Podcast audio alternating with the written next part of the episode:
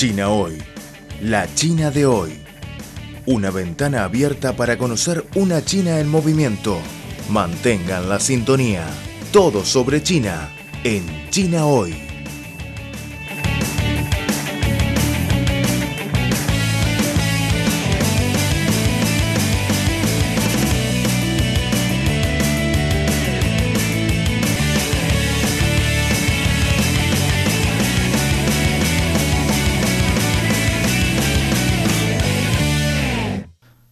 Queridos amigos de Radio Internacional de China, soy Francisco Li. Hoy a mi lado están tres periodistas de América Latina, María, Facundo y Angélica. Hola amigos, por primero saluden a nuestros oyentes por favor. Hola, muchas gracias por sintonizarnos a todos nuestros amigos oyentes. Yo soy Angélica, vengo de México y de la agencia mexicana de noticias Notimex. Buenas tardes, buenos días, no sabemos qué hora es en realidad en el lugar en el que nos estén escuchando. Mi nombre es Facundo Barrio, soy argentino de Buenos Aires y trabajo en el diario Perfil, que es un diario argentino. Buenas tardes, ¿qué tal? Eh, mi nombre es María Alejandra Carrasquilla, vengo de Panamá y represento a la Estrella de Panamá, que es un medio impreso.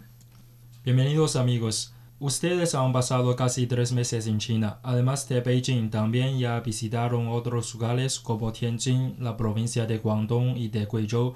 Se puede decir que ya tienen una impresión preliminar de China. Entonces, ¿cuáles fueron sus impresiones sobre nuestro país antes de venir y qué cambios han sucedido ahora? Mm, Bueno, en mi caso el acercamiento que tenía con China era más bien a través de los chinos que viven en Argentina, que son bastante diferentes de los chinos que viven aquí en Beijing, porque casi todos los chinos que están en Argentina son de la provincia de Fujian.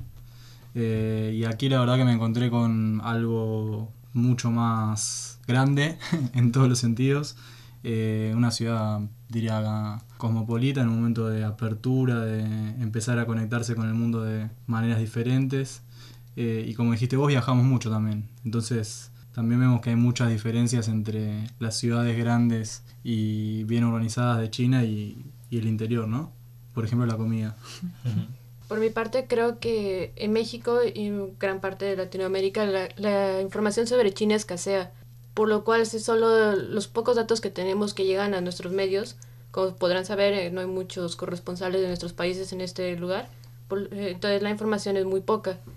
Sin embargo, creo que también algo que me influyó en la visión es, como decía Facundo, son los migrantes que tenemos chinos.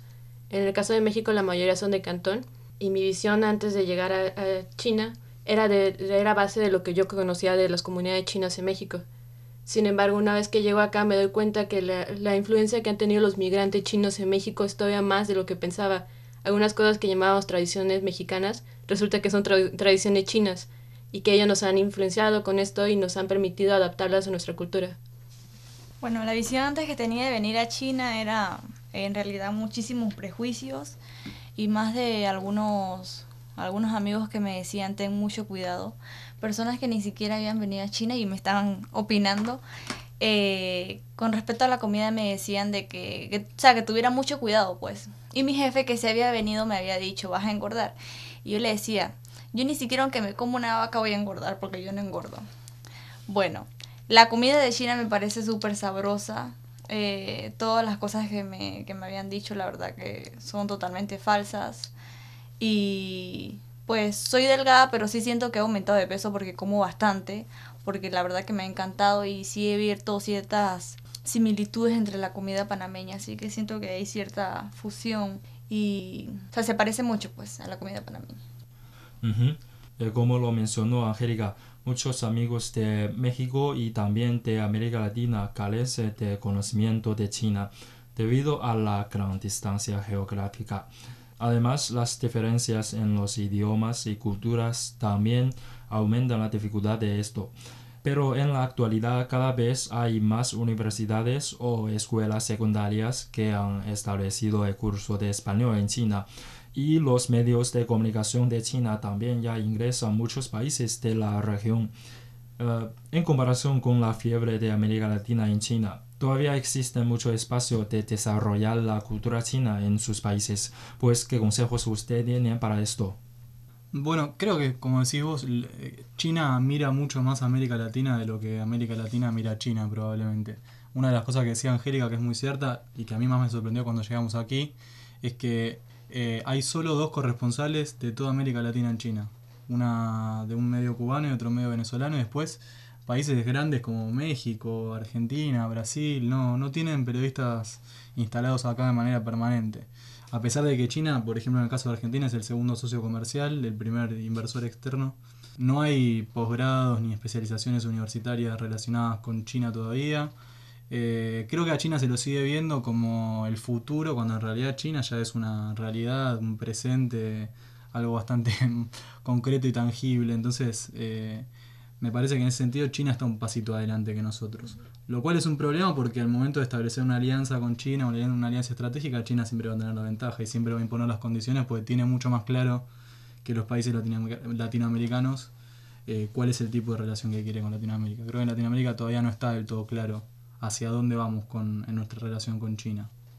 Bueno, Facundo, eh, todos sabemos que Argentina ha experimentado recientemente un cierto grado de crisis económica y el peso se ha terciado fuertemente.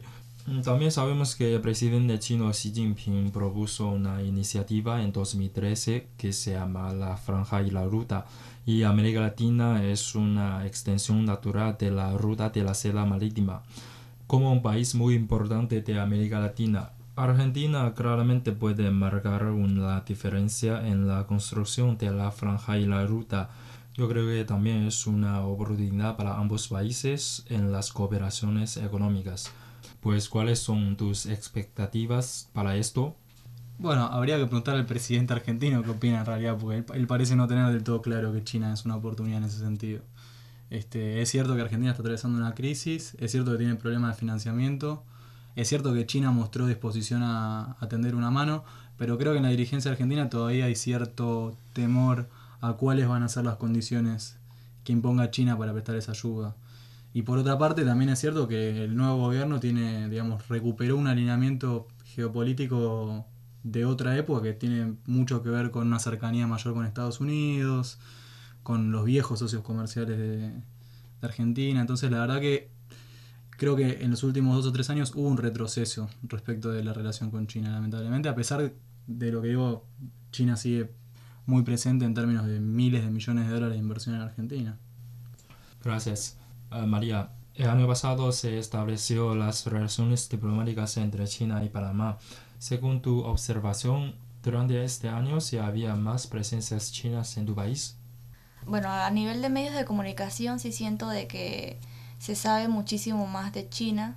En mi periódico personalmente casi todos los días se publican dos noticias referente a China. Eh, en las televisoras también hay muchísimo más presencia china de lo normal. O sea, porque ya nosotros, ya la, su cultura ya estaba bastante presente en Panamá, pero ahora se ha como que intensificado aún más. Más que nada eso. Ok, la próxima es de la sociedad. El trabajo contra la pobreza de China ha alcanzado muchos logros notables. Por ejemplo, la cantidad de personas pobres ha disminuido en alrededor de 715 millones de personas, representando más del 72% del total de personas que viven en la pobreza de todo el mundo gracias a la contribución de China. El objetivo de reducir a la mitad de la pobreza extremadamente pobre, establecido por los Objetivos de Desarrollo de Milenio, se ha completado tres años antes de lo previsto. Bueno, a ver, México tiene un crecimiento de Producto Interno Bruto de 2,1% el año pasado. La tasa de inflación es de 5,6%. Esto ya es bastante bueno, ¿no? Pero sabemos que la pobreza ha sido uno de los obstáculos para el desarrollo de México. Los datos muestran que la proporción de personas pobres en México ha alcanzado el 50% de la población total. Entonces, Angélica, en tu opinión, ¿qué referencias tiene el trabajo de alivio de la pobreza de China para México? Totalmente de acuerdo. Creo que China ha mostrado que sabe planear Creo que es algo que los países latinoamericanos, sobre todo en México, podría tomar esto como base para empezar a mejorar nuestra situación. Un gran problema que existe es de que cuando termina un sexenio terminan muchas de las propuestas que se hicieron durante ese sexenio, lo cual no permite que éstas se desarrollen y veamos si realmente funcionaban o no. Sin embargo, pienso que ahorita el nuevo, el nuevo presidente ha mostrado interés con China, ha mostrado interés de mejorar las relaciones y muchos de los aspectos que China ha usado para crecer pueden implementarse también en México. Ojalá no solo se quede en cuestión económica y podamos adaptar algunos de los aspectos que China tiene para nuestra economía y mejorar nuestra sociedad. Mm, gracias. Se propuso la política de la reforma y la apertura en China en 1978 y este año se cumple el 40 aniversario. Durante los últimos 40 años, la sociedad de China ha logrado un desarrollo milagroso, especialmente en el terreno económico. La tasa de crecimiento promedio anual de PIB alcanzó casi 10% y el PIB per cápita aumentó de 200 dólares estadounidenses a aproximadamente 8.900 dólares. Bueno, en sus opiniones, ¿qué contribución China ha hecho al desarrollo económico y comercial global en los últimos 40 años? Bueno, en principio, según cifras que no son chinas, sino por ejemplo el Banco Mundial, una contribución gigantesca a la reducción de la pobreza a nivel mundial, sobre todo la pobreza extrema. A mí lo que, lo que más me impresionó de la reforma de la apertura, más que su magnitud, es su velocidad. O sea, China hizo en, en 20 o 30 años lo que a las sociedades capitalistas occidentales les llevó 150, 200 años. A sus costos también, ¿no? Eh, o sea, eso tiene por supuesto su, su costado, no sé si decir negativo, pero bueno, por ejemplo, lo que ocurre con el medio ambiente. Hay todavía algunas cuestiones que resolver en cuanto a, a distribución del ingreso, pero aún así, la verdad que ver, por ejemplo, que el objetivo del país es reducir la pobreza, digamos, eliminar la pobreza extrema de acá dos años y es algo que en un país latinoamericano está a años luz de distancia. Eh, eso me parece bastante impresionante. Y después sí también veo que hay que la reforma de apertura en algún momento también va a empezar a tener un impacto en otras áreas que no sean solamente la economía. Por ejemplo, los medios chinos. Creo que están en un proceso de transformarse, de convertirse, de intentar llevar ese modelo o, mostrarlo al mundo por nuevas vías. Todavía están buscando la manera de, hacerlo, pero creo que en algún momento va a llegar también ahí la, esta idea de la reforma y la apertura, que por otra parte está en todos lados. En todas partes uno es la reforma y la apertura.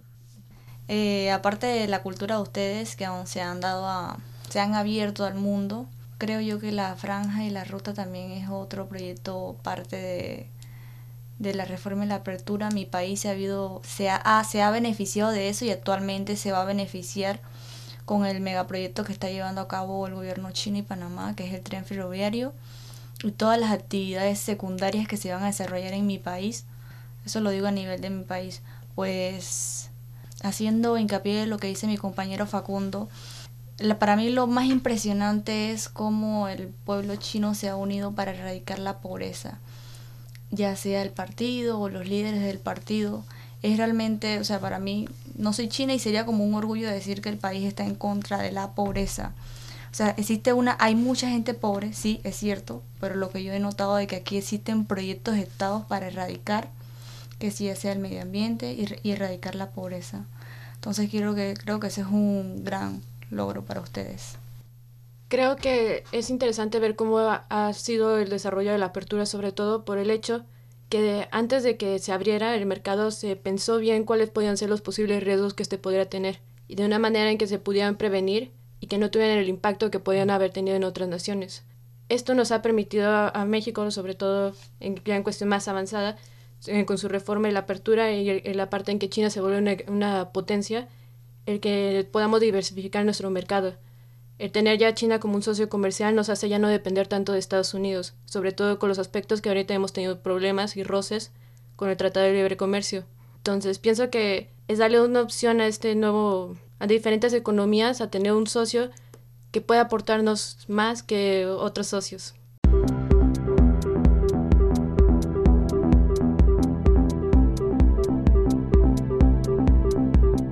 Están escuchando al ritmo de China un programa de divulgación de los nuevos avances de China, un programa que se apega a la actualidad con las novedades de la sociedad de China. También es un tiempo de radio dedicado a los análisis de las noticias, toda la actualidad bajo la óptica china.